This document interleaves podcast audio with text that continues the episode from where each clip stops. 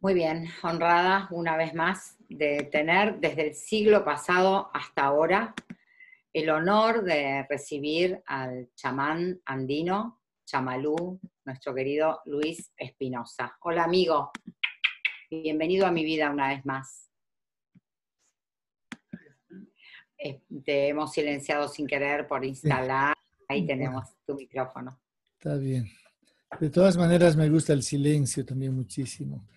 Un saludo especial para ti, Silvia, y para toda la gente, esa constelación de lunas que te acompaña eh, desde donde sea que nos estén escuchando. Un, saludo desde Bolivia, eh, una alegría de encontrarnos en esto ya que es un compromiso mensual para poder compartir diferentes temas que tienen que ver con la mujer en esta oportunidad. Eh, elegimos el tema de sexualidad sagrada, eh, coincidentemente con un próximo congreso sobre este tema, gratuito, online, al que luego al final les vamos a invitar. Y también porque el tema de sexualidad es el tema tabú, ¿sí? es la cima de las prohibiciones, es del tema que casi no se habla, que solo se alude indirectamente, así como en Disney World, donde todos son sobrinos, es decir, nadie hace el amor. Em, un tema que particularmente le toca a la mujer. Recuerdo en una oportunidad, hace como 25 años que venimos haciendo retiros sobre sexualidad sagrada y todo esto que tiene que ver con esa energía tan, eh, tan prohibida, tan reprimida y sin embargo tan fundamental. Eh, me llamó la atención cuando una mujer de sesenta y pico de años, casi setenta, cuando hablábamos en, la parte de, de, las preguntas sobre el orgasmo, con toda la inocencia del mundo preguntó, ¿y ¿y qué es eso de orgasmo? Y ella había tenido varios hijos y ella había estado casada eh, pues religiosamente durante toda la vida hasta que quedó viuda. Y fue una pregunta que nos instaló un minuto de silencio y seguramente que ese silencio fue demasiado elocuente porque a partir de ello después al siguiente día era un retiro de fin de semana. Hay varias otras que se atrevieron a dar palabra a su silencio y comenzó la, la confesión, el testimonio. Comenzaron a, hacer esa, esa serie de eh, revelación de secretos. Eh, y para quienes, eh, como nosotros, hemos bebido en las sabidurías ancestrales, para quienes hemos tenido el privilegio de nacer en un contexto periférico, por ello marginal, de muchas carencias y anclado a una cultura indígena andina, en este caso como la quechua, eh, para quienes eh, miramos la vida desde otras ventanas, otros paradigmas, otras cosmovisiones, nos resulta bastante preocupante el que todavía en Occidente, este Occidente tan tecnológico, tan moderno, tan hiperdesarrollado en muchos sentidos, eh, esté todavía tan rudimentario, tan primitivo o, tan precoz en otro sentido en terrenos de sexualidad. Eh, nos parece increíble que exista todavía el tabú del que no se hable, me refiero a la sexualidad, me parece eh, sorprendente que aún se deduzca eh, la sexualidad a lo genital, a lo reproductivo, eh, lo femenino a la maternidad. Me sorprende mucho que todavía haya mujeres que estén más o menos cómodas en una condición de objeto al interior de relaciones no solamente tóxicas, sino también eh, insatisfactorias y saturadas de, eh, de sinsentido. Sí, y un poco pensando en todas ellas, yo he tenido, tú sabes, Silvia, hace décadas que venimos hablándole a la mujer y le vamos recordando básicamente las cosas que este modelo de civilización, de sociedad, se ha esforzado por hacerle olvidar. Si a la mujer se le ha hecho olvidar que ella es el sexo fuerte, a la mujer se le ha hecho olvidar que ella es infinitamente más capaz de conectar el placer y desde el placer la sanación y desde la sanación la superación de la víctima, de las heridas. Eh, recordar a la mujer que esa capacidad orgásmica no es un accidente de, la naturaleza, eh, que tiene que ver con un nivel de reencuentro con su esencia y, por qué no decir, con la diosa interior. Em, recordarle que cuando hablamos nosotros de sexualidad, estamos hablando de conexión. Estamos hablando de conexión interior, estamos hablando de meditación, estamos hablando de ritual, estamos hablando de meditación a dúo, estamos hablando de sincronizar energías y generar un circuito energético que le permita a la mujer ir manejando su energía en un contexto de amor, eh, pero con eh, una perspectiva de que lo que ocurra sea un encuentro, un reencuentro a otro nivel, donde el alma esté presente, donde estemos conscientes que no es solo algo corporal. Es más, hacer el amor no es una cuestión de cuerpos, es una cuestión de almas. Entonces estamos hablando de, magia, estamos hablando de éxtasis, estamos hablando de conexión multidimensional, estamos hablando de que eh, pues dar a luz significa acceder a ese conocimiento de características multidimensionales que germine la sensibilidad y que permita conectarse a la mujer primero desde la meditación compartida y luego desde el ritual sincronizado a un manejo energético que va a dinamizar su proceso de crecimiento y, por supuesto, su sanación, es decir, la superación de cualquier herida que pueda haber eh, acumulado en el pasado. Sabemos que estamos en un modelo de sociedad que discrimina a la mujer, que la acosa, que le maltrata la autoestima, que le bloquea en su sensibilidad y en su capacidad de sentir placer, que le pide eh, a la mariposa que se corte las alas. Quiero rápidamente, luego de esa breve introducción, mm, espero que sea lo suficientemente provocadora como para que luego tengamos un diálogo eh, generador de insomnio esta noche, ¿no? Como mínimo, así como para que cada uno de ustedes luego eh, ante la mirada sospechosa del compañero, si no están solas, puedan quedarse ahí con los ojos tan abiertos como la mente en este momento, ojalá, y puedan repensar algunas cosas. Sí, eh, estaba recordando hace rato en una entrevista cuando visitábamos algunas tribus en la Amazonía, esa ausencia de pudor y rubor, esa inocencia en la cual ocurre entre niños, entre adolescentes, el contacto en forma de juegos, que es una aproximación cada vez más profunda a esa multitud de sensaciones placenteras que están sembradas en la piel, especialmente femenina, esperando ser descubiertas, exploradas y germinadas a partir de eh, encuentros eh, en forma de danzas vibratorias sincronizadas, pues con el fondo musical del amor, por supuesto. Eh, estaba recordando cuando veía en un río jugar o bañarse a niños y adolescentes, donde el contacto no estaba mal visto donde el cuerpo eh, era idéntico en todas sus partes, donde la inocencia era la garantía y el contexto cultural posibilitaba un crecimiento, un desarrollo, una exploración eh, con toda naturalidad. Y lo que resaltaba en, al recordar esta, eh, experiencia era precisamente que los abuelos de la tribu me decían que ni los más antiguos recordaban eh, delito sexual alguno. Es decir, que la prohibición induce al delito.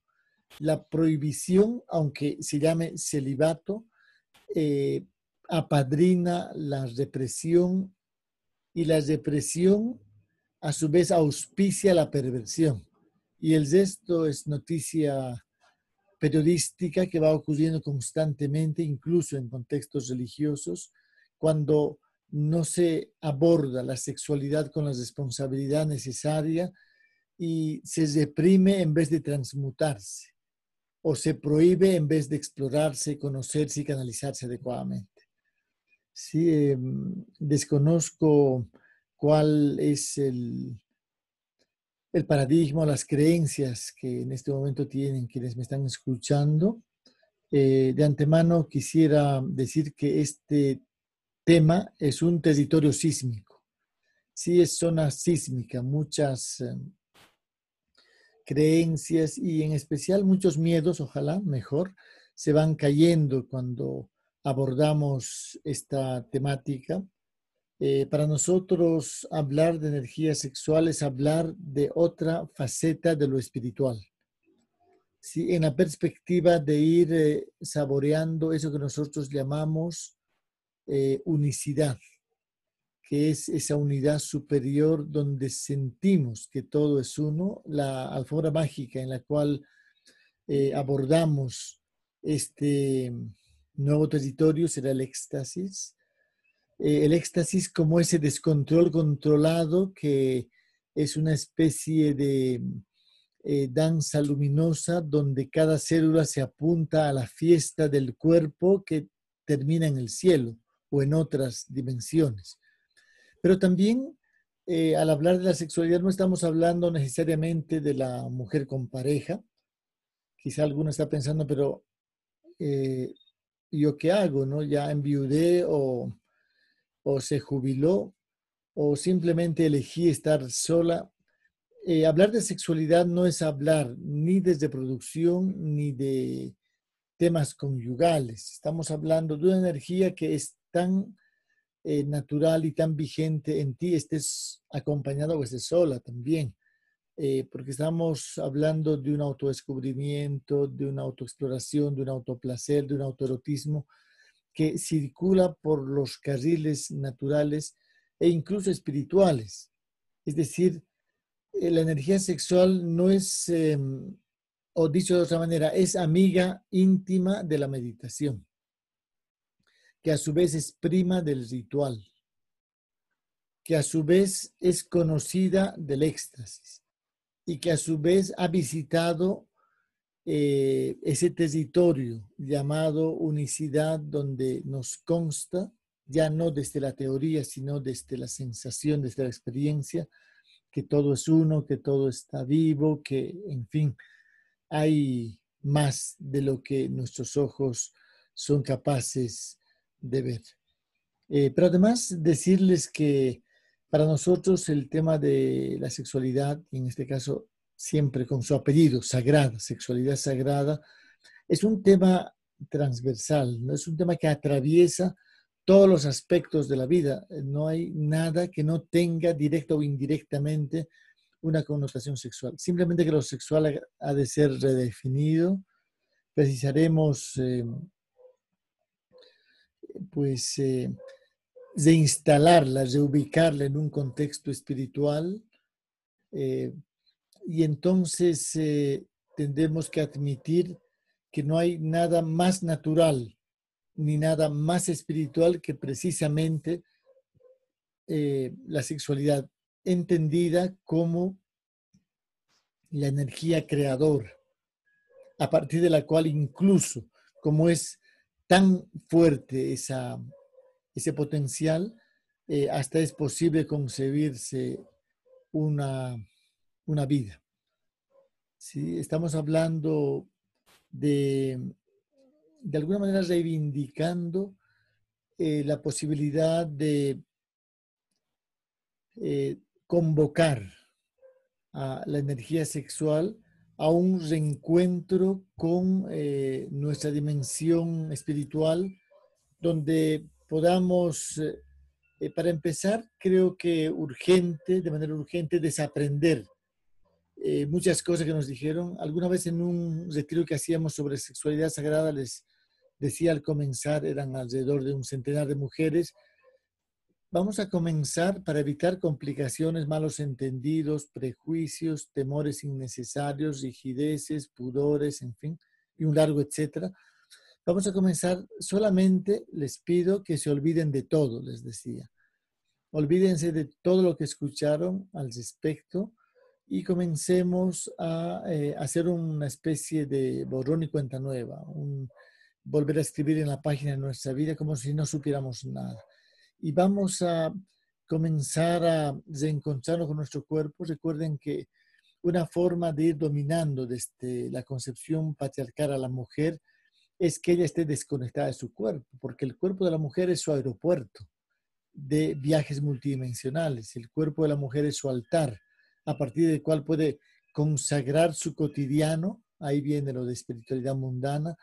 A partir de su cuerpo, la mujer puede de encontrarse con esa dimensión placentera que es eh, poderosamente eh, mágica. El placer eh, para la mujer es no solamente un derecho. Hasta hace poco los movimientos de liberación femenina, los movimientos de liberación sexual reivindicaban el derecho que tiene la mujer de disfrutar. Yo creo que hay que dar un paso más. Creo que es un deber. Creo que la mujer, por respeto a ella misma, por dignidad y por salud y equilibrio mental y espiritual, necesita eh, reivindicarse, reencontrarse con el placer en todas sus versiones. Cuando decimos placer, no hay que reducirlo a lo sexual ni lo sexual a lo genital. La mujer requiere disfrutar, requiere reconciliarse con el placer, requiere actualizarse, ponerse al día con las sensaciones placenteras porque ellas son la autoterapia natural más poderosa que la mujer pueda disponer, además de la más agradable también. Si cuando la mujer sea capaz de disfrutar de los cinco sentidos, así, pero disfrutar al borde del descontrol, cuando la mujer sea capaz de reconciliarse con su cuerpo y permitir que su piel le informe las distintas sensaciones placenteras que están inscritas en la geografía de su cuerpo, cuando la mujer sea capaz de disfrutar sin miedo ni culpa, sin remordimiento, ni esa sensación de estar haciendo algo anormal o inmoral o inaceptable, entonces habrá amanecido otro día para la mujer que tiene en el placer, en su amplio, en su amplia posibilidad, eh, una autoterapia imprescindible. Entonces, no es un derecho solamente, es un deber. ¿sí? El deber de disfrutar de todo lo que sea posible, el deber de hacer lo que ama, el deber de disfrutar su cuerpo, el deber de disfrutar de sus fantasías, el deber de disfrutar de sus relaciones de amistad y todo tipo de relaciones, el deber de disfrutar de una buena lectura, de una buena música, de aquello que ama hacer, eh, no como eh, un condimento mínimo, sino como ingredientes fundamentales en el buffet del día a día. Esto además tiene un efecto antidepresivo. Y es más, en tiempos de pandemia, eh, me atrevo a decir sin temor a exagerar, eh, el disfrutar, el sentir placer tiene un efecto estimulante inmunológico, lo cual en tiempos como estos resulta muy recomendable. Entonces, cuando hablamos de sexualidad sagrada, básicamente estamos aludiendo a esa, esa energía que es parte de la vida y del mundo espiritual que eh, la mujer, también el hombre, pero el hombre aprenderá de la mujer, tiene que aprender a primero conocer vía autoexploración en un contexto de trabajo interior y luego a direccionarla, a manejarla, ¿sí? a colocarla como parte de su instrumental de trabajo interior. Si esa mujer será la mujer que, para empezar en una primera fase, habrá sanado sus propias heridas, esas que muchas mujeres ni siquiera saben que transportan, y en una segunda fase, esa mujer será capaz de ayudar a otras mujeres a identificar heridas camufladas y gradualmente comenzar a, sanarlas. Creo que ese es el camino, esa es la propuesta. Entonces estaremos en condiciones de acompañar a la víctima, a la ex víctima, mejor, a que se convierta en una guerrera. De eso se trata. Con eso tiene que ver la sexualidad sagrada y eso vine hoy a dialogarlo con ustedes. Sé que están haciendo un camino de crecimiento interior y creo que con ustedes, eh, más aún ahí con la garantía de Silvia presente y eh, escuchándonos atentamente, eh, podemos, creo que podemos hablar abiertamente de todos estos temas. ¿Verdad? Exactamente, claro que sí. Una cosa que me agrada, que me tranquiliza, que me relaja, es que vas a poder eh, abarcar las puntas que voy a tirarte ahora, porque cuando hablabas de la víctima, eh, casualmente una mujer escribió, lástima que mamá no nos habló de estas cosas. Eh, me gustaría que les expliques que eso también es una víctima, alguien que sigue adjudicándole las culpas a los otros, a la educación, a Papá Noel, a el tiempo, a la humedad, al país. Eh, y tu propuesta es definitivamente aquí y ahora. Esa es una de las puntas, tengo más. ¿Podrías hablarnos de esa víctima para poder limpiar el terreno de todo yuyo que no nos permita que esta semilla que viniste a tirar en tierra reciba, ¿no? Tenga una tierra preparada, por favor. Em, sí, creo que Silvia pusiste el dedo en la herida, ¿no? Así el dedo en la llaga, así con esa precisión de acupuntor que tienes. Em, nosotros em, algunas veces terminamos el despertar de la guerrera, que es el retiro espiritual anual que solemos hacer para hablar de estas cosas, con la frase nunca más víctimas. ¿Sí? La víctima es lo opuesto, lo antagónico eh, a la guerrera. Y hemos adoptado ya hace más de 30 años el término guerrera. Muchas mujeres, no tantas, pero tal vez un 0,01% me han cuestionado por qué usamos un término bélico en territorio espiritual y en realidad nosotros redefinimos las palabras, ¿no? Yo no me quedo con lo que dice la Real Academia de la Lengua Española. Para nosotros guerrera es la mujer que, eh, que no acepta cadenas ni con fines decorativos, ni de oro. Si la cadena le trae malos recuerdos, le genera eh, pues náuseas y no gracias. Mejor eh, sin cadenas. ¿Sí? La mujer que ha superado ese victimismo, eh, es importante que vaya o que tiene intención de hacerlo. Yo no eh, suelo ser muy, muy crítico a la hora de caracterizar, de diagnosticar las situaciones, pero soy muy optimista a la hora de proponer las terapias. Sí, creo que hay un potencial de reconstrucción y de transmutación y de sanación y de autosanación también inmenso. Creo que cuando la mujer se despierta, se vuelve todo terreno, ¿sí? se vuelve blindada, se vuelve así. Si no le abren la puerta, igual entra por la chimenea ¿sí? Eh, o rompe la pared. Entonces, a mí me gusta la mujer cuando despierta, porque casi todas las mujeres despiertas son ex víctimas, ¿no?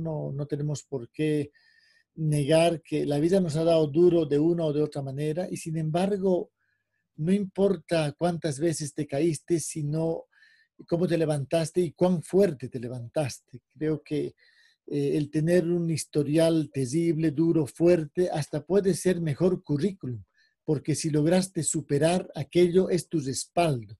es el doctorado existencial que te permite decirle, mira, yo pude hacerlo, también puedes tú. Sí, eh, la, creo que mm, tenemos eh, em, malas noticias para las víctimas que se estaban acostumbrando a vivir eh, contemplando sus hemorragias energéticas y poniendo confortable su prisión. Em, la víctima es, es, una circunstancia curable, reversible. ¿sí? Solo que la celda de la víctima solo se abre desde dentro. ¿sí? Cuando se comprenda eso, el resto es simplemente acumular ganas, ganas, así, em, pacientemente, acumular voluntad, acumular valor. Eh, y cuando sea el momento, eh, pues como una bomba de amor o como lo que tú quieras, decir, eh, pues invitarle al compañero a cultivar sus alas porque la siguiente etapa será volando o pues ir comenzando a poner en orden temas de nostalgia y despedidas porque nada ni nadie tiene que impedirte cumplir tu propósito, la razón de estar en la tierra. Eh, la superación de la víctima eh, comienza con básicamente el tener ganas, el atreverse, el apuntarse a, ese proceso liberador. Eh, no importa que queden algunos miedos pendientes, con ellos y todo sigue adelante. No importa lo que digan los demás, la guerrera no necesita ser comprendida por el resto ni, ni requiere condiciones favorables. Ella sabe que tiene que apoyarse en ella y además de que una guerrera rápidamente eh, pues forma su tribu, ¿no? Ustedes tienen esa ventaja de tener aliadas, de tener cómplices en este proceso liberador. Entonces, por ahí es. Eh, simplemente, si quieres hacerlo, el resto es indagar cómo hacerlo, prepararse para hacerlo, marcar una fecha en el calendario, así, para amanecer a otra etapa y pues el resto ya será historia. Creo que eh, pues eh, vivir como víctima no es vivir. Sí, es como estar permanentemente hemofílicos, ¿no? Así con hemorragias interminables. Eh, creo que la vida comienza desde que dejamos de ser víctimas. Bien, les invito a hacernos preguntas. Adelante, quien quiera hacerlo. Sí, eh, quería contarte que hay una figura de Jesús que golpea la puerta para poder entrar en tu vida y eh, hay un detalle que no todos tienen en cuenta, que es no tiene picaporte esa puerta, como bien decías recién acerca de la víctima, puede salir de su celda imaginaria construida, eh, solo eh, abriendo ella la puerta porque la llave la tiene ella, y la llave es por dentro, la cerradura está por dentro. Eh, recordé esta imagen, ¿no? que en verdad me parece que podemos hacerla extensiva. Parece que nadie puede entrar en tu vida, ni el agresor, ni el salvador, puede entrar en tu vida si vos no le abrís la puerta. Ese pensamiento nos eh, devuelve el poder que naturalmente tenemos, me parece. Cuando vos decís nunca vas víctimas, em, la víctima cree que estás hablando, eh, alguna de las víctimas caen en tentación de creer que el nunca más víctimas habla de los demás habla de nunca más dejaré que vos, sin tomar conciencia, cuando recién hablabas de las cadenas, aunque sean de oro, que muchas veces mis pensamientos son cadenas, como el que te mencionaba de esta señora que escribió rápidamente, ay, si mi mamá me hubiera hablado así, como si mi vida, mi, vida hubiera sido diferente este, si mi madre me hubiera dicho o hecho, o sea, el otro.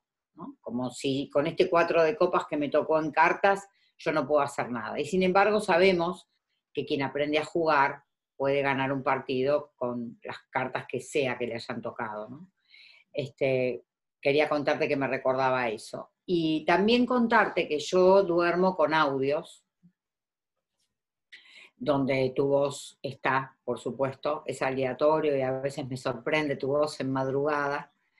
Y mm, anoche me decía Hoyo que mm, ni siquiera en sueños nos permitimos estar desnudos. Vos hablabas de este juego de niños, de, permitirnos sin juzgarnos, sin juzgar, nuestra forma.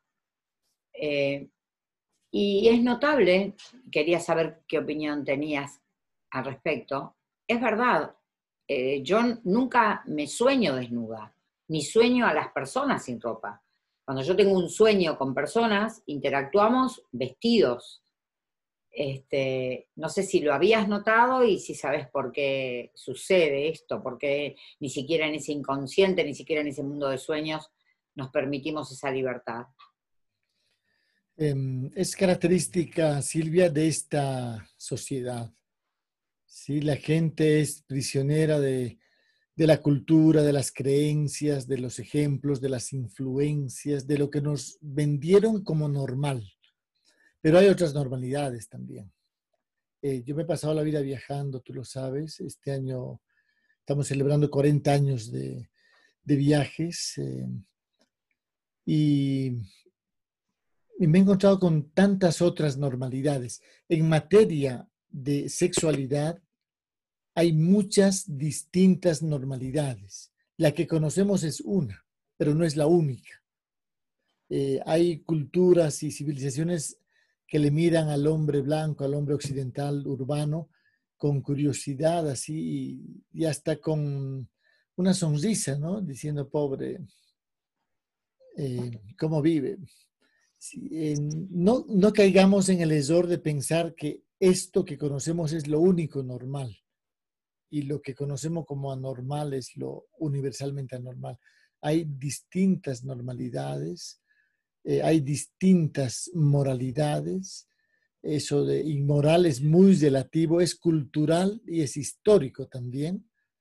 Sí, eh, hay un tío abuelo que me decía que cuando él era eh, adolescente iba a la estación de tren para ver si lograba ver el tobillo de alguna mujer que le parecía absolutamente erótico, sensual, provocativo. Era lo máximo que se podía ver en esa época eh, de las mujeres decentes, ¿no? Así, entre comillas.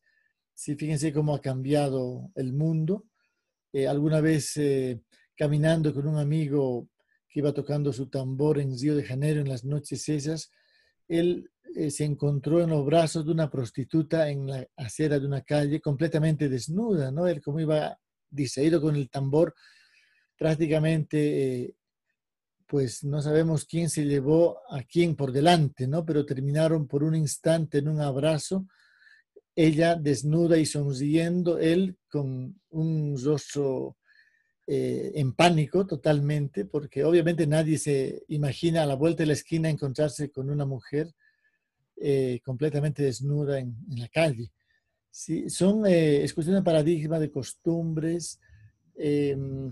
Hay, hay culturas donde la ropa solo se usa con fines ceremoniales y que lo normal es más bien pintarse el cuerpo en función de la situación, el estado anímico o el estado civil, así, esto va variando, colores, símbolos. Sí, es, es, interesante que las mujeres puedan irse reencontrando con ellas mismas. Eh, el ejercicio de contemplarse al espejo desnudas, muy saludable.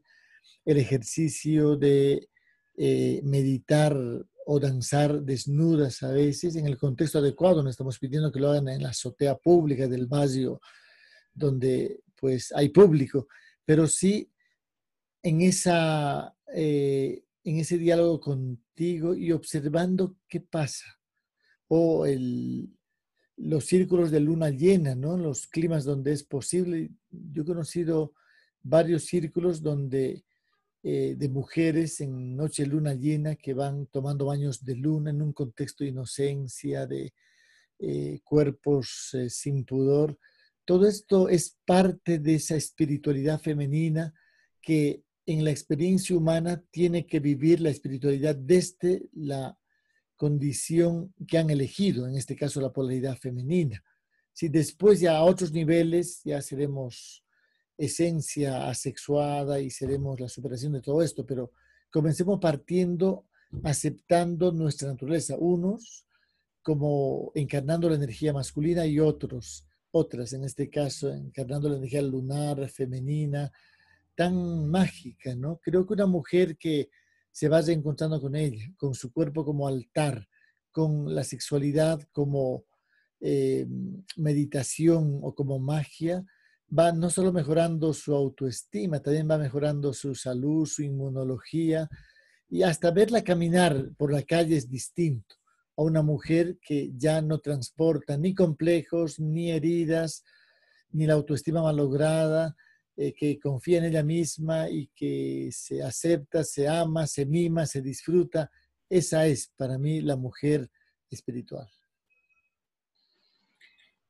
Eh, yo quería preguntarte, antes de pasar a las preguntas que quiera hacer la gente, que eh, si pueden levantar la manito en azul, así nosotros detectamos rápidamente dónde hay una, persona interesada en preguntar, y si no, ¿a quién tenemos? Está, Vivian estaba en viaje, y no sé si Marisol está en la sala, Marisol está en el ensayo, y Vivian estaba en viaje, pero no sé quién, está Miriam ahí, a ver si ella puede leer preguntas luego. Em, quería preguntarte, porque vos sos tentador, muy tentador. Todas tus ofertas siempre son tentadoras. Tu manera, tu, manera hipnótica, de, envolvente, circular, de hablarnos, este, siempre termina provocándonos el deseo de ir hacia donde nos señalás. Entonces, yo me preguntaba, primero, mujeres eh, sin pareja, para que especifiques y nos des un gran detalle de la sexualidad sagrada en mujeres que están sin pareja. Eh, mujeres sin pareja en tiempos de pandemia, donde no, puede haber un contacto, un touch un contacto rápido, un, nada. Eh, y también el respeto por esas parejas donde ya hay códigos tácitos preestablecidos, convenientes para ambos, porque siempre que uno termina firmando un contrato es porque de un modo u otro es conveniente, por comodidad o por lo que sea, que hoy no viene a cuento, pero sí lo contemplás. Digo, ¿qué pasa con eh, la pareja hoy, hoy a la noche, hoy a las nueve de la noche, cuando este encuentro termine, la mujer sube la cena, alcanza la cena, están los chicos en tiempo de pandemia subiéndose a la cabeza, eh, la, rutina desbordada, descontrolada por, porque estos tiempos están raros, y la mujer, con tu eh, invitación, tentada de ir a conectar con esto que, que nos mencionabas y nos despierta, eh, ¿Cómo manejar delicada y astutamente tu mensaje esta noche en la cama? Eh, muy bien. Pues em, cuando hablamos de sexualidad sagrada, eh, estamos hablando de magia, estamos hablando del alma también, pero partamos como propone Silvia de la Cama, ¿no? que discretamente nos invita a tener como punto de partida la cama. ¿sí? Em, y esto, por un momento pensando en las mujeres que tienen pareja, pero yo creo que no es un privilegio tener pareja. No sé en este momento qué es mejor, si tener o no tener pareja. Me parece que hay un empate eh, virtual en ello depende, en algunos casos, qué bueno que no tienes pareja. Y en otros casos, eh, pues enhorabuena que tienes pareja. ¿sí? Hay ambas situaciones, lo sabemos muy bien. Eh, no, es, no es poco frecuente encontrarnos con viudas felices o con divorciadas rejuveneciendo a galope. ¿Sí? Entonces, pero también me he encontrado últimamente con algunas parejas que están haciendo un itinerario de crecimiento juntos, ¿no? Y estar juntos para volar me parece maravilloso. Sí, em, Entonces, lo que hay que evitar, para quienes hablemos primero de quienes están en pareja, lo, lo que hay que evitar es la rutina que eh, pues es amiga del moho, de la telaraña, del hastío, del aburrimiento. Nada más inductor de infidelidades en términos convencionales que la rutina. Además de que la rutina tiene un poder anafrodisíaco, ¿no? Tiene un poder lo opuesto a estimular eh, la libido, el deseo sexual. Eh, entonces, primero habría que desde la intimidad personal reflexionar y repensar el tema. ¿No será que estoy con un déficit de creatividad? ¿No será que eh, en vez de estar mirando desde ojo al vecino, lo que necesito es eh, activar más creatividad? Eh, ¿No será que tengo que modificar esa tendencia a esperar que el hombre tenga la iniciativa, que el hombre sea el que le dé?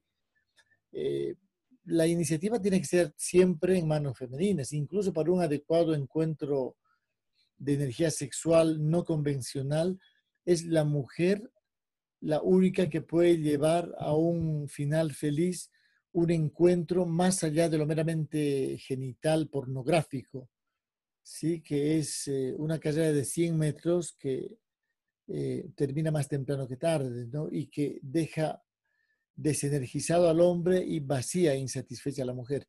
Cuando uno quiere no más de lo mismo, no transitar por esos territorios, lo que corresponde es primero sobrevolar retrospectivamente, introspectivamente, a ver cómo estamos manejando esta situación. Sabemos que no hay escuelas para aprender a manejar la, energía sexual. Sabemos que la mayor parte de los hombres se iniciaron en territorios eh, nauseabundos de la pornografía. Sabemos que la mujer aprendió fue inducida a ser pasiva, a aceptar no sentir nada. Eh, entonces, en ese contexto, a ver qué cosas puedo, debo desaprender y qué cosas debo explorar.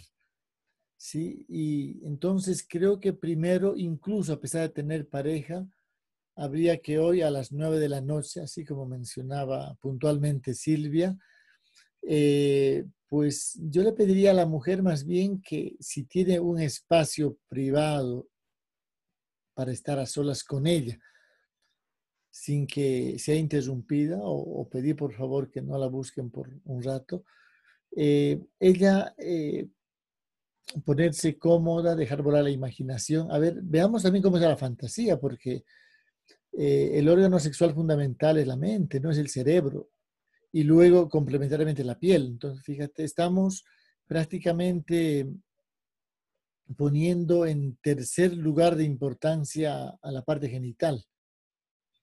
Eh, de manera que la mujer eh, creo que tendría que ir reencontrándose con ella en primer lugar y desde ella comenzando a explorar territorios pendientes o prohibidos y dejando que la imaginación le vuelva más creativa. Creo que la mujer necesita antes de nada superar, agarrar por los pelos a los prejuicios y lanzarlo por la ventana y superar cualquier forma de desrigidez, de pudor, porque no el encontrarnos eh, sexualmente con un compañero, en principio tiene que ser una meditación eh, a dúo que permita afinar las, eh, sincronizar las vibraciones en la perspectiva de que ni siquiera necesitemos palabras para expresar lo que sentimos, sin que ello impida que antes puedan comunicarse y hablar abiertamente de lo que quieren y de lo que ya no quieren. Este es otro previo muy importante. Creo que primero, así para ponerlo en pasos didácticos, sería una cita con ella misma y a ver cómo está, ¿no? incluyendo el tema creatividad, el tema pudor, el tema eh, romper la rutina. En segundo lugar, creo que tiene que haber una cita, digamos, a las 9.40 de la noche, comunicativamente ¿sí?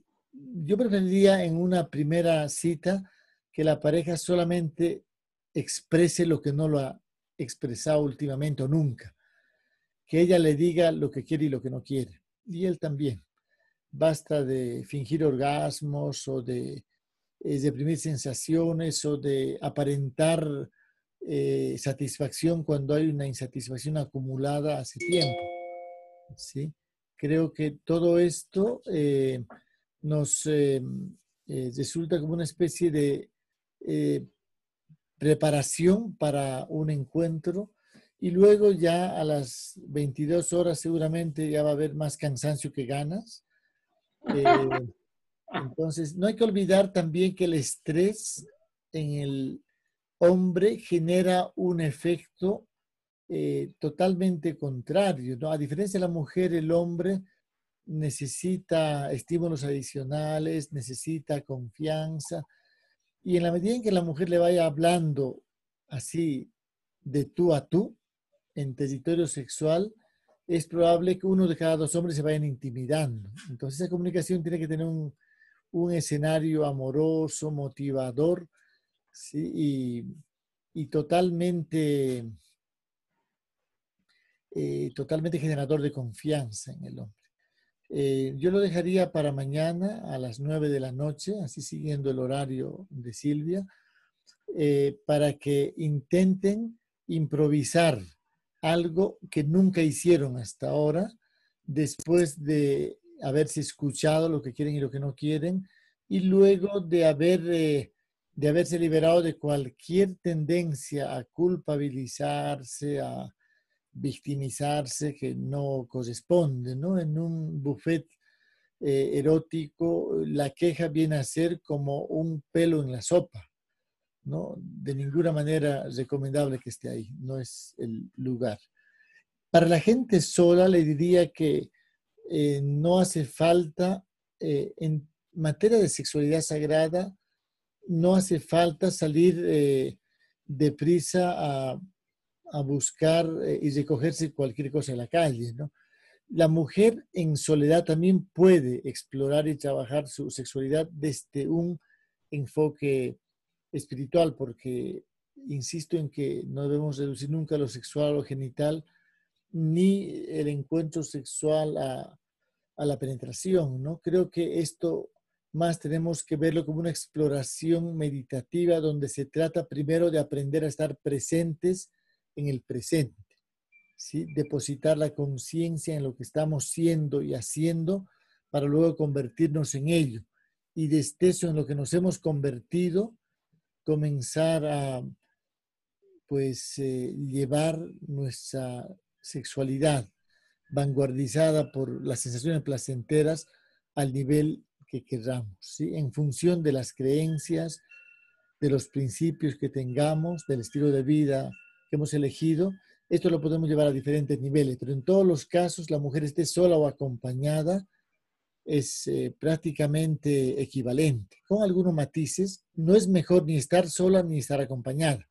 Ambas cosas pueden ser mejores si sabemos agarrar las circunstancias de la manera adecuada. Eh, quería resaltar eh, tu sabiduría porque la verdad es que desde tu educación y tu vida y de dónde venís y cómo, cómo vivís. Eh, no, no, sé cómo haces para adivinar lo que es un hombre de este mundo y una mujer de este mundo. Eh, hablas de la convivencia de, de mujeres y hombres del mundo que no es el tuyo, un mundo que no es el tuyo. Ustedes este, a vos te educaron con una inteligencia, una libertad y una, manera de, ver el mundo totalmente diferente a la, nuestra. Así que quería resaltar eso que me asombra, porque a veces me da ganas de decir, claro, el chama no tiene idea de cómo son mis chicas, mis mujeres, mis muchachas, mis seguidoras y yo misma. Y después cuando a medida que avanzás, digo, nos conoces mejor que nosotras mismas. Así que este, quería resaltarlo y no sé, también felicitarte por eso, aunque no sé si tenés mérito, te digo la verdad.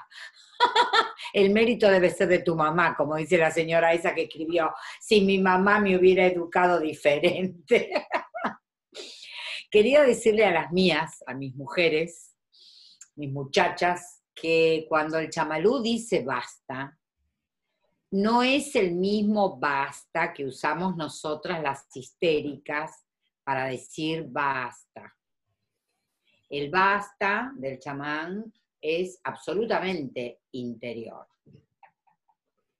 Un basta a la víctima interna, al diálogo interno, a la loca de la casa, a la, es un basta acá adentro, no es un basta allá afuera. Quería recordárselo por si alguna estuviera malinterpretando el mensaje. Ahora le vamos a dar em, el micrófono, Johnny, a, a Miriam que Miriam tenía alguna pregunta para hacerte. ¿O tengo yo acá, soy administradora otra vez, lindo? ¿Me diste la administración o qué? Me la habías quitado, me parece. ¿Eh? Ok, entonces vamos a darle a Miriam el micrófono, si te parece, Chama. Ahí estamos con Miriam, que tenía algunas preguntas, y está Vivian también, que también quería hacer alguna que otra pregunta. Así que Tamara también tiene preguntas, muy bien. Eh, Miriam, ¿tenés micrófono? ¿Está, ¿Está todo bien contigo? A ver, tenemos micrófono. Ahora sí se escucha. Sí. Sí, perfecto. ¿Cómo te va? Muy bien, ¿cómo está señora? Bueno, un placer. Yamalú, que estés otra vez con nosotros. Un placer. Un placer, un placer. Tengo dos preguntas. La primera, que un poco estuvo eh, en la respuesta que, dio recién, pero quizás quiera decirle algo así. ¿Cómo iniciar una transición desde la sexualidad malentendida a la sexualidad sagrada? Bien, eh, eran dos preguntas, me parece, ¿no? Las... Y la otra es, eh, mencionaste un concepto que si podrías ampliar un poco más, de reconciliación interna. O sea, lo asociás que a veces la mujer pueda, eh, con sus culpas, con sus miedos, eh, estar un poco peleadita consigo misma, porque hablaste del término reconciliación interna. Eh, bueno, muy bien. Miriam, sí, un saludo para ti. Me gustó cómo empezaste mencionando la palabra placer. ojalá esta palabra no sea repetida de una manera automática o mecánica, que realmente cada día tiene que ser un placer, ¿sí? como mínimo espectacular. Si llegamos a disfrutar al comer de lo que comemos, al mirar algo de lo que contemplamos, al escuchar algo, eh, pues también disfrutamos y al caminar y al hacer lo que estemos haciendo, ya creo que nos hemos salvado, como dicen los cristianos, ¿no? Yo creo que ahí nos salvamos. ¿sí? Em, muy importante eso, me gustó eh, que Miriam comenzó mencionando la palabra placer, que es algo fundamental en especial para la mujer. Hablamos de reconciliación interna en el sentido de eh, eh, efectivamente purgarse de todo aquello que ya no necesitas. ¿Sí? es una desintoxicación ideológica, emocional, es un eh, no admitir más eh, en tu vida nada que no sume. Sí, por tanto, eh, estamos en tiempos de pandemia, hay una crisis económica latente, vamos a ser austeros, vamos a limitarnos a vivir bien. ¿Eso qué significa? Aprender de todo lo que pasa, y disfrutar de todo lo que nos ocurre. Sí, esa prosperidad austera que proponemos y que en definitiva es eh, pues la mejor manera de volvernos espirituales. Respecto a la otra pregunta, la transición de una sexualidad a otra requiere un cambio de paradigma, requiere, requiere un contexto de trabajo interior. Y el trabajo interior no es otra cosa que observarse, conocerse, transformarse y en esa dinámica de transformación comenzar a aprender lo que necesito, a desaprender lo que ya no me hace falta. El resto, pues apuntarse a la fiesta de la vida. Yo estoy seguro que cada vez que alguien más se suma a esto, el universo le da la bienvenida, ¿no? Y eso no significa que no tengamos problemas, significa que podemos disfrutar de los problemas, incluso.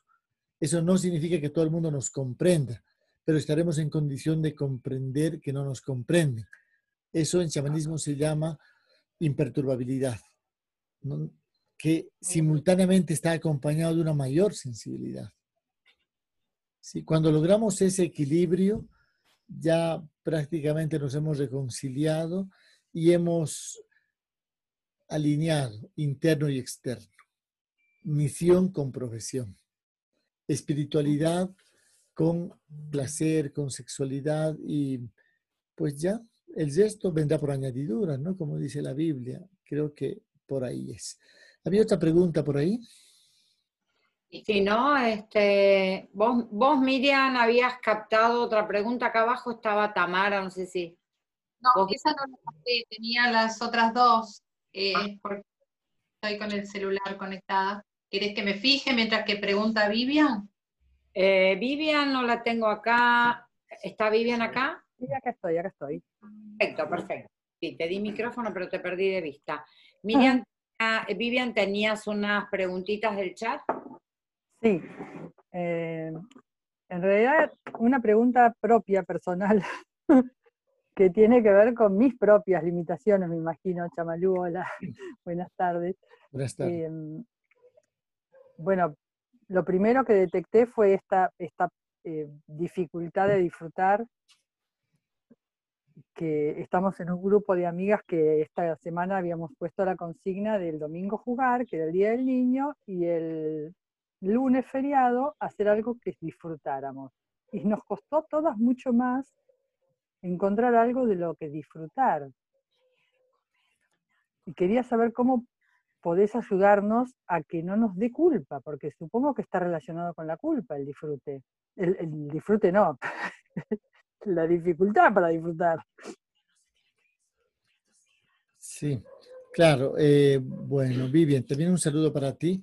En realidad, eh, cuando hablamos eh, de disfrutar o del placer, no estamos hablando solo de lo sexual, eso ya quedó claro de entrada. Estamos hablando de convertir nuestra vida en una fiesta. ¿sí? Una fiesta de aprendizaje, de crecimiento, de transformación. Eh, la gente dice, pero tú no tienes problemas. Sí, y van a haber problemas, pero como tu vida elegiste que sea una fiesta, entonces podrás danzar con tus problemas. Es otra actitud ante la vida, básicamente. Eh, creo que aquí lo que hay que potenciar es la creatividad. Sí, la creatividad entendida como esa capacidad de innovación, como esa... Los niños son naturalmente creativos hasta que los envían a la escuela y allá nos lo devuelven cuadrados. Sí, inseguros y todo eso. Sí, creo que hay que recuperar esa capacidad lúdica, esa capacidad de jugar.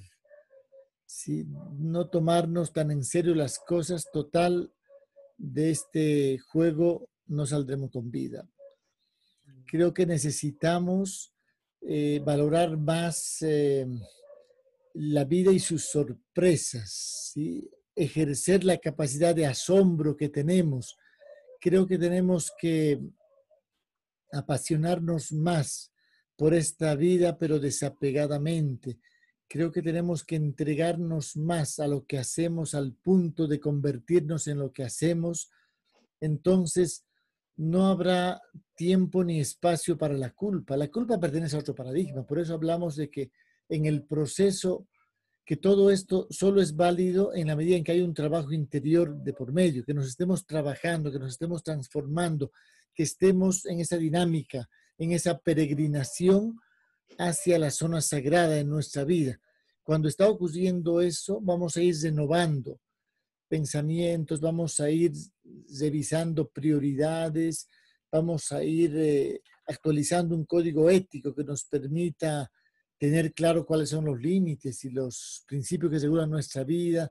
Y también vamos a atrevernos más, porque no vaya a ser que luego, como escribió algún, algún escritor eh, eh, ya eh, octogenario al final de su vida, de todo lo que se arrepentía de no haber hecho. Sí, y creo que lo que necesita la mujer a la edad que esté encontrándose con este tipo de, eh, de enseñanza es eh, pues llevar su vida a otro nivel. Eso es fundamental. Eh, hay que descartar el paradigma que incluye la culpa, el remordimiento y todo eso. Ese es un paradigma que intenta perpetuar, anclar a la mujer al pecado, a la culpa, al sufrimiento, al dolor, porque de esa manera ella se hace manipulable. La propuesta nuestra es convertir a la víctima en guerrera, reciclar víctima, para que ella se convierta en esa guerrera que básicamente sea eh, la que tome las riendas de su vida, con independencia de si está sola o en pareja, porque esto no es algo en contra de nadie, esto es a favor tuyo.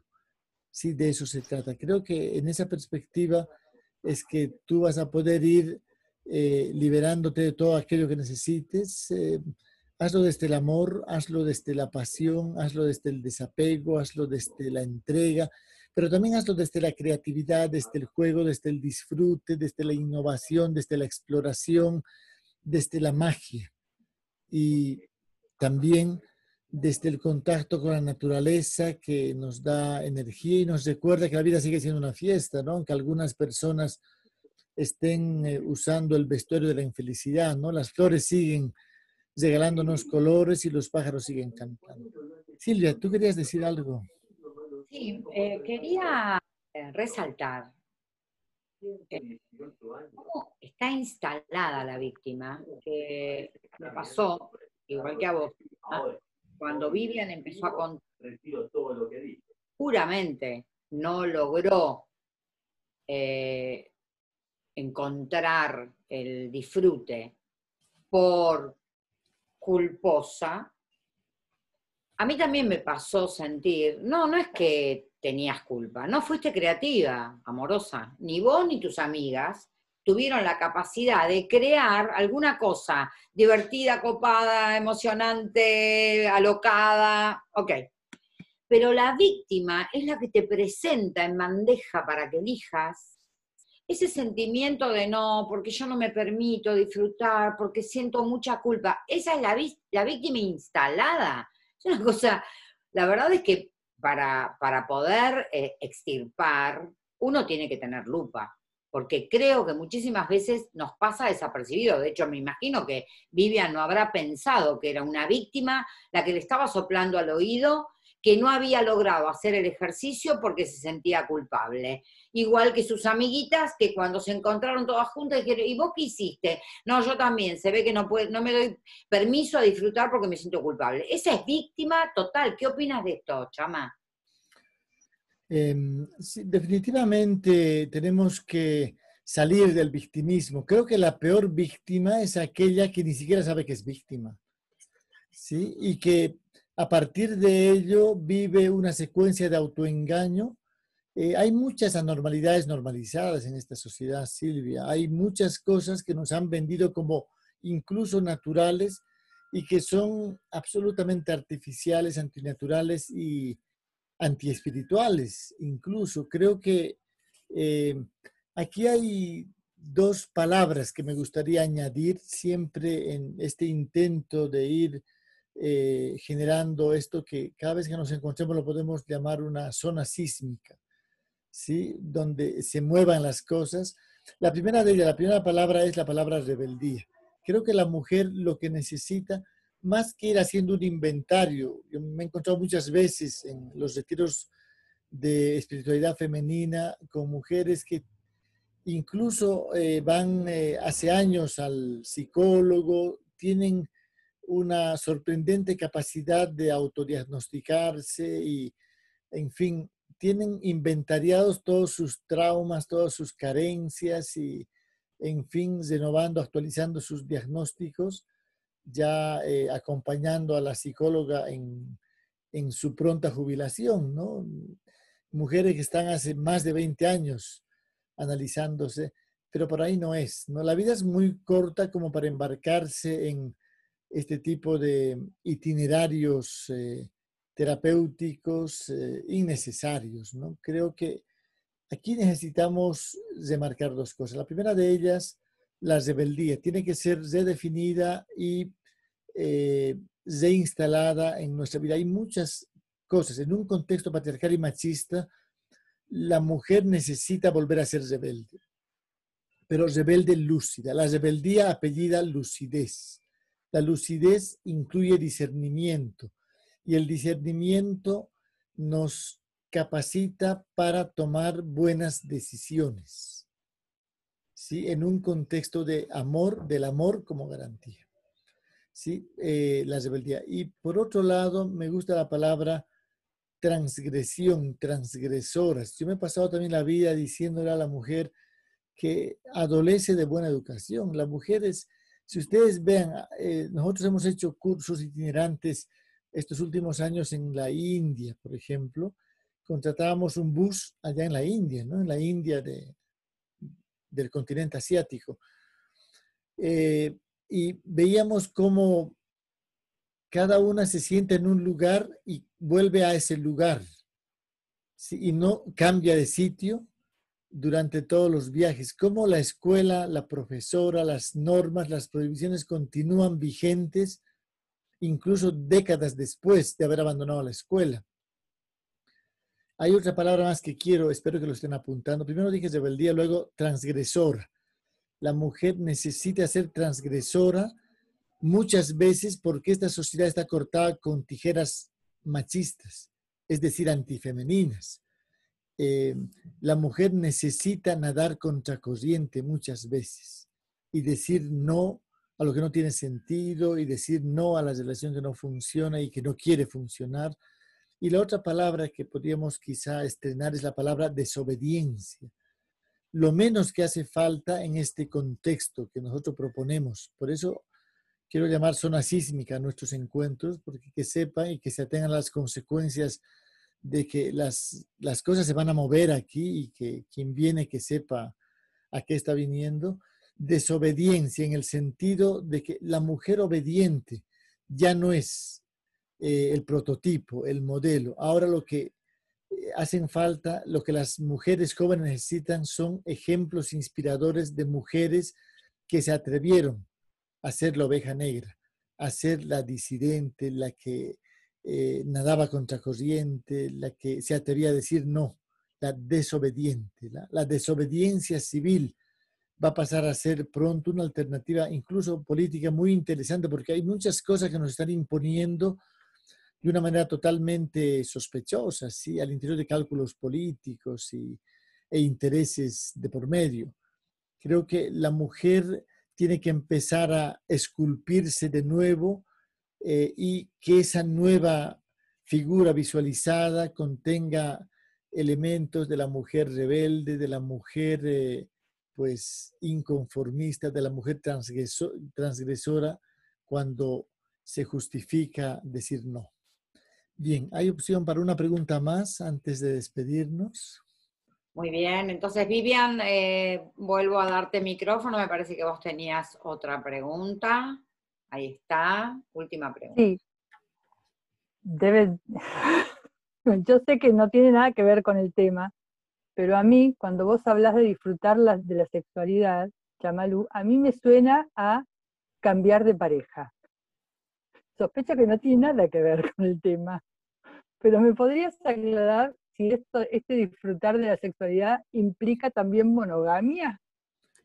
Bueno, muy bien, Vivian. Creo que una buena pregunta para el final de este encuentro. Eh, pero me gustaría, eh, con tu permiso, decir, Vivian, que me gustaría que esta pregunta no tenga nada que ver con Vivian. ¿Sí? Así para seguir en la línea que tú propusiste, eh, de manera que podamos hablar en general para todas el tema, propusiste el tema monogamia. La monogamia es un, una característica cultural, no natural. Cultural significa creada por el humano, por la sociedad, como una manera de ir eh, pues, controlando desde la demografía hasta pues, eh, la población en general. ¿no? Por otro lado, el tema de cambiar pareja, quiero lanzar algunas frases. Después, si quieren, la siguiente vez que nos encontremos podemos retomar algún tema de esto hacia el tema pareja, si quieren, que es además el tema de mi último libro, que lo mencionamos en una anterior reunión. Em, pues eh, la separación o el divorcio para nosotros no es el fracaso. No se puede hablar de fracaso matrimonial. A veces, fracaso matrimonial es seguir junto a la persona inadecuada. ¿Sí? Nosotros que transitamos senderos de espiritualidad desde un paradigma de las sabidurías ancestrales, consideramos que la vida funciona por etapas, la vida va por etapas, todo va por etapas y uno tiene que ser coherente con la etapa que está viviendo, cada etapa tiene sus prioridades. Alguna vez eh, creo que ya les dije que para nosotros no todas las mujeres están llamadas a tener pareja, no todas las mujeres están llamadas a vivir toda su vida en pareja, solo hay un porcentaje de ellas que su crecimiento, por razones que tienen que ver con otras vidas, tendrían que estar acompañadas. Sí, pero no es el caso de todas.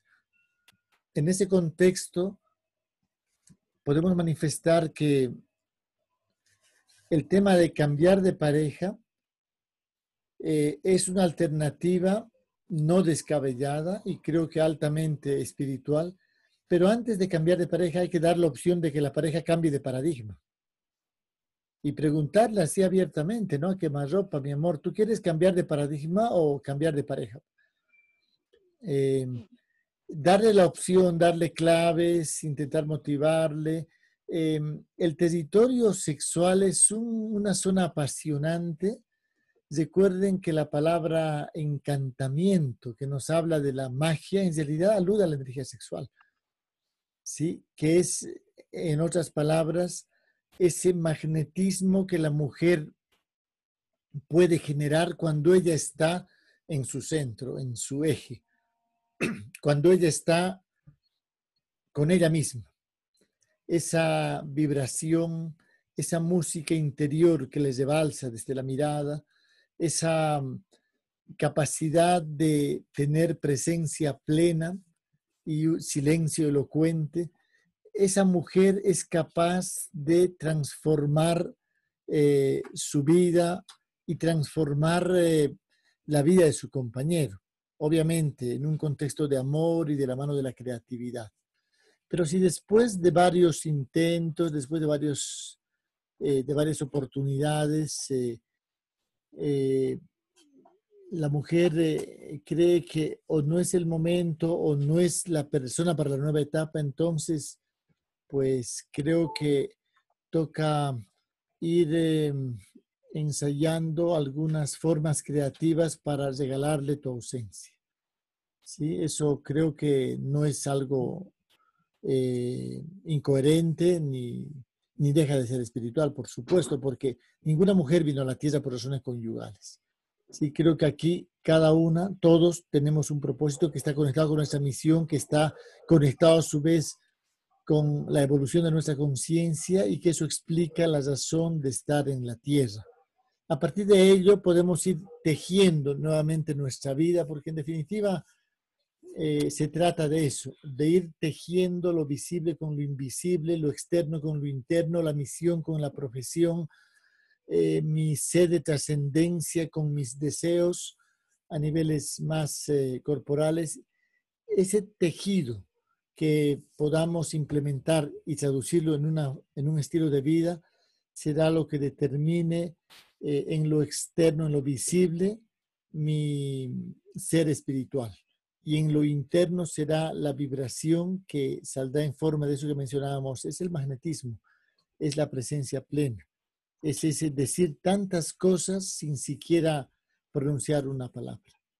Creo que por ahí es sexualidad sagrada para nosotros, básicamente es ese reencuentro de ti contigo, con tu intimidad, con tu energía creadora, eh, poniéndola al servicio de tu expansión conciencial si hay un compañero que quiera eh, pues hablar el mismo idioma, será excelente. Meditaremos juntos ¿sí? y caminaremos hacia la realización de un ritual sincronizado que nos permita convertirnos en un circuito de energía donde todos podamos eh, dinamizar nuestro crecimiento. Si no ese es el caso, de todas maneras la mujer sola puede avanzar muchísimo porque su cuerpo convertido en altar le puede eh, también llevar al lugar donde nacen las estrellas y recordarle que su paso por la tierra tendría que dejar huellas luminosas. Gracias Silvia por esta nueva invitación. Muchísimas gracias, como siempre, tan inspirador. Muchas gracias. Quería hacerte una última pregunta absolutamente descolgada. Además de tus libros, todos, que son muchísimos, si tuvieras que recomendarnos un libro de los que tienes ahí atrás, ¿qué autor, qué libro de los que tienes ahí atrás?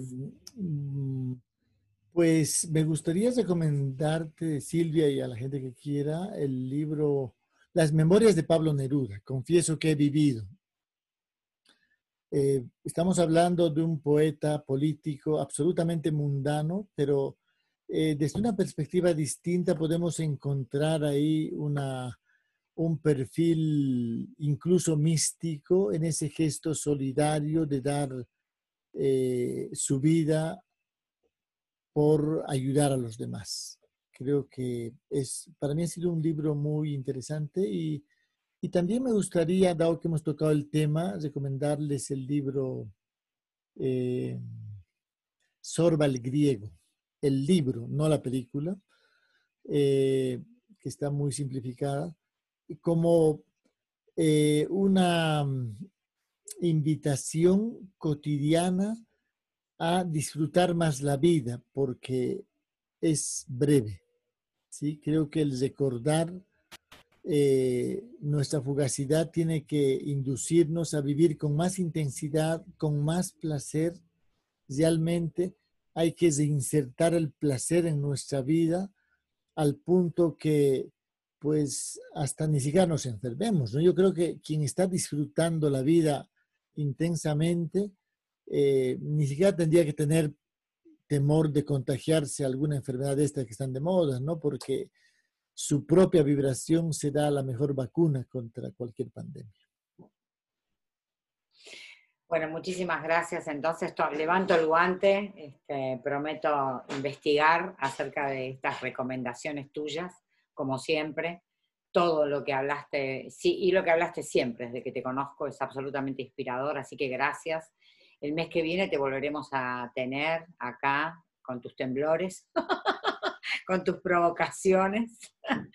Eh, te recibiremos con muchísima alegría. ¿eh? Muchas gracias, chamán. Gracias. También gracias a ti, Silvia, siempre por esta amistad y este caminar juntos y a través tuyo llegar a tantas mujeres que ojalá también vayan a su vez compartiendo. Todo esto es para compartirse es reiterarles la invitación al Congreso de Sexualidad Sagrada, 18 al 24 de septiembre. Eh, probablemente eh, nos veamos antes, quizá no, veremos cómo va la dinámica. Sin embargo, están ya invitadas, es un evento gratuito, están invitadas a invitar también más gente. Estamos eh, desmenuzando todo lo prohibido y eh, vistiéndolo de espiritual con la compañía de casi 30 invitados e invitadas que están trabajando en el área y además de nuestra presencia, será una alegría sentir que están participando de este evento. Simplemente hace falta con un poquito de antelación reservar su plaza para que pues podamos...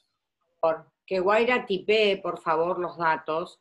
Quiero que sepas que descansé durante toda la charla en que esto es simplemente una muestra gratis, una grajea, una perlita de algo que vos desarrollarás con muchísimo eh, más detalle, más cautela y acompañando a toda esta gente que esté interesada en saber más. Así que me relajé sabiendo que no era un tema, un tema que abre y cierra, se cierra hoy, sino todo lo contrario. Era iniciar un tema que este, concluye con ese, seminario, con ese encuentro que mencionabas. Le pido por favor a Guaira o, alguien que tipee ahí los detalles para que la gente interesada y yo misma podamos eh, ir por más. ¿eh? Muy bien. Así será, pues ahí ya, ya llegó eh, la información. bueno, a todas las que nos acompañaron, un saludo desde Bolivia. Silvia, un abrazo para ti. Hasta el próximo encuentro. Buenas noches. Gracias. Gracias. Gracias. Bueno, encantador como siempre. Gracias a todas, chicas, chicos, chiquis, por estar ahí.